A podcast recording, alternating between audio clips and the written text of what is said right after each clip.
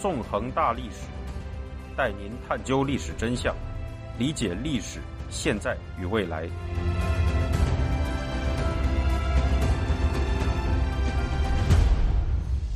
大家好，欢迎大家收听《纵横大历史》，我是主持人孙成。今天我们将进行香港历史系列讲座的第四讲“英中之间”，带您继续回顾香港的过去。在之前的三讲中，我们回顾了香港漫长古代史上的自由传统，探究了香港开埠后建立的英式政体，以及香港英治时代最初半个世纪的历史。明白了香港多族杂居的面貌是如何形成的。今天，我们将与您一同进入香港历史上一段动荡的时期。在这一时期，香港将在英国和中国之间面临艰难的抉择，步入二十世纪。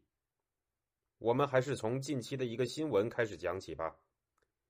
今年二月二十二号，此前曾强力迫害浙江基督徒的中共酷吏。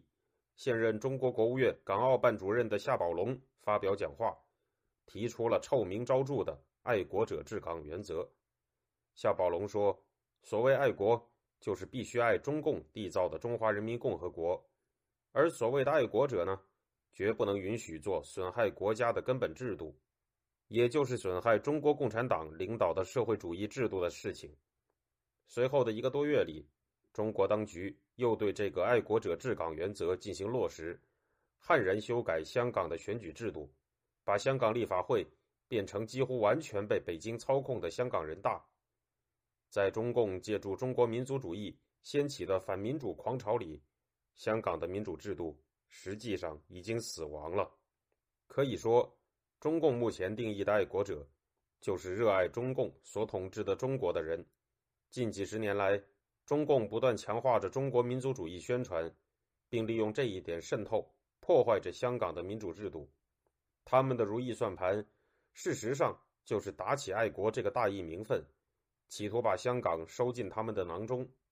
如果回顾历史，就会发现，中共其实不是第一个这样做的势力。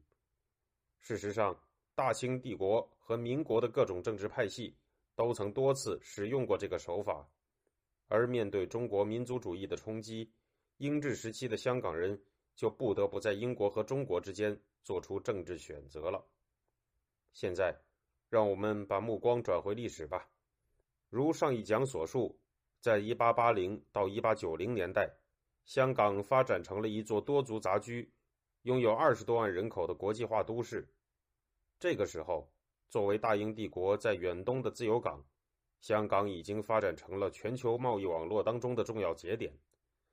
随着汇丰、渣打等银行在香港相继开设营业点，稳定的钞票体系和金融业务也在香港建立起来。而煤气、电力的普及，则将工业革命带来的近代化成果带进了香港。然而，在一片欣欣向荣的背后，却是这座城市里仍然存在的不少隐忧。首先，在十九世纪末，香港政治制度的民主程度依然是非常不足的。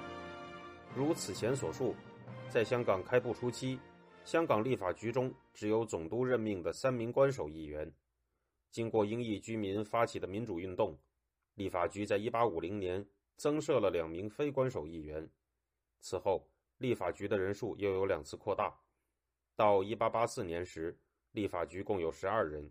包括七名官守议员和五名非官守议员，其中非官守议员的人选虽然是由太平绅士推举的，但最终任命权却掌握在总督手里。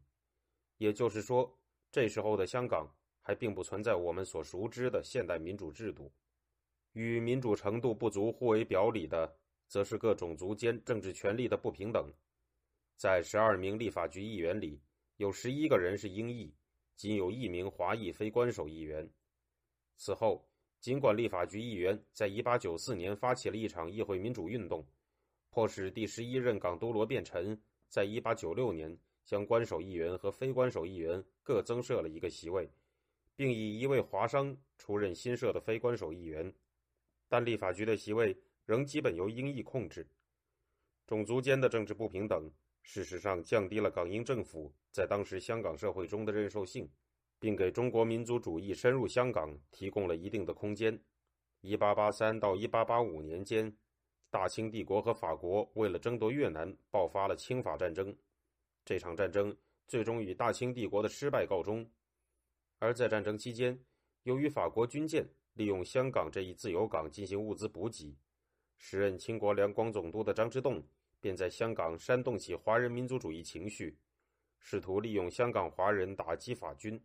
张之洞所使用的手法是一方面联络部分持反西方立场的华商，搜集法军情报；另一方面又向香港华人发布谕令，煽动起反法情绪。一八八四年十月三日。部分被煽动的华工发起骚乱，占据了西营盘、上环一带的街道，到处围殴西方人，被警察开枪驱散，并有一人死亡。冲突的升级使张之洞感到不安。对于大清帝国而言，香港是获得外汇和国际贷款的重要渠道。如果香港彻底乱了，那么大清帝国的财政将陷入危机。因此，张之洞急忙致电华商，表示适可而止。这场暴乱。也随之在两天后平息。这样的场景在此后还将反复上演。中共在日后反复煽动起香港的亲共暴乱，又总是在必要的时候适可而止，对香港采取长期打算、充分利用的政策。中共的这些做法，正可以从张之洞的这次煽动行为里找到原型。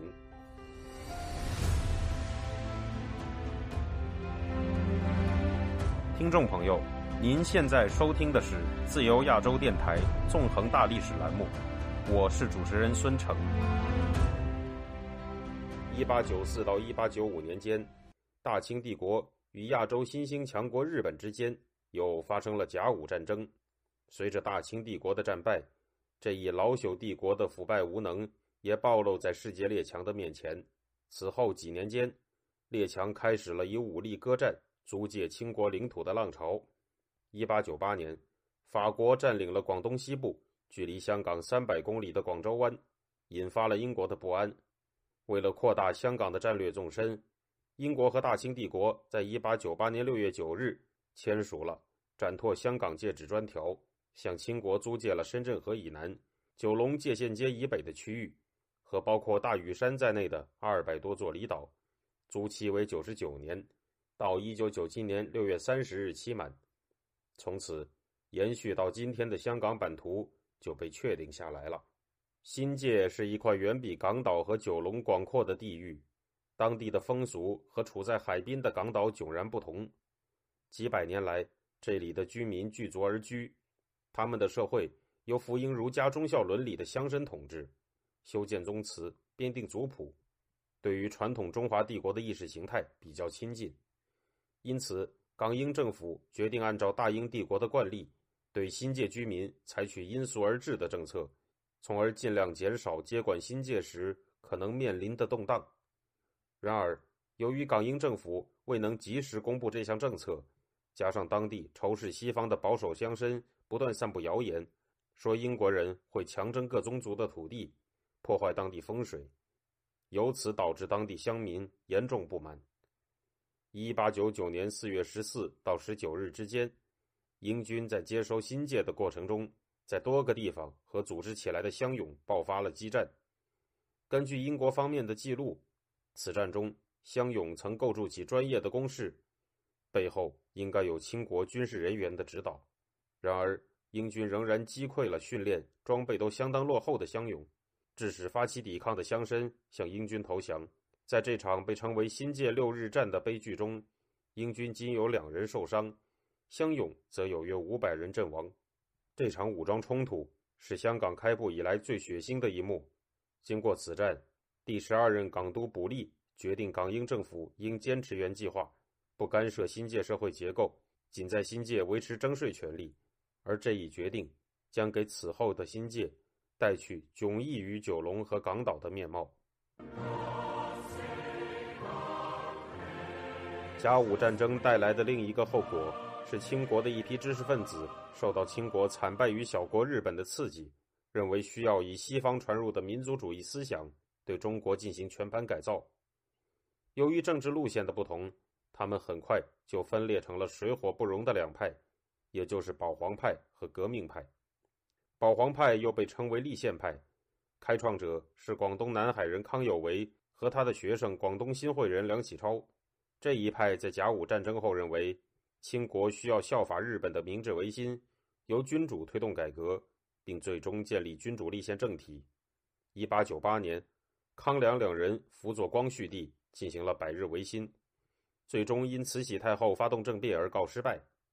其后，康梁两人流亡海外，在流亡日本期间，梁启超了解到了西方民族主义理论和社会达尔文主义学说，认定需要把清帝国内的汉、满、蒙、藏、回等族群建构成一个拥戴清帝的中华民族，才能使中国在弱肉强食的世界里生存下去。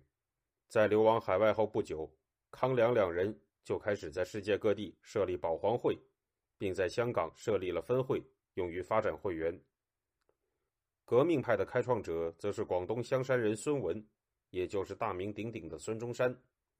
孙文在青少年时期曾经在香港接受过西式教育，并从事过医生的职业。后来，他也受到民族主义思潮的影响，认为应当把清帝国关内十八省的民众联合为一个汉民族，进行排满革命。建立共和政体，在革命派的早期活动里，香港是一处重要的地点。孙文曾多次把据点设在香港，利用远比清帝国宽松的政治和贸易环境招兵买马、购买军火，并向广东发动了多次武装攻击，全部都以失败告终。一九零五年，在日本政界部分人士的帮助下，孙文在日本首都东京成立了联合多个革命派组织而形成的同盟会。第二年，同盟会在香港设立了分会。尽管保皇派和革命派之间因为政治路线不可调和，互相展开了一连串恶斗，但在宣扬中国民族主义这一点上，两者事实上是一致的。因此，相当数量的香港华人受到了这两派政治主张的吸引，在互相争斗的同时，也对英治香港的社会秩序造成了一连串的冲击。一九零五年七月。一名因为曾被美国波士顿移民官逮捕而深感受辱的华人，在美国驻上海领事馆前自杀抗议。在这种情况下，革命派就在香港发起抵制美国商品的运动，持续了两个月时间。在抵制美货运动之后，革命派左翼又转入香港的工业区和码头，建立了工会组织，拉开了香港劳工运动的序幕。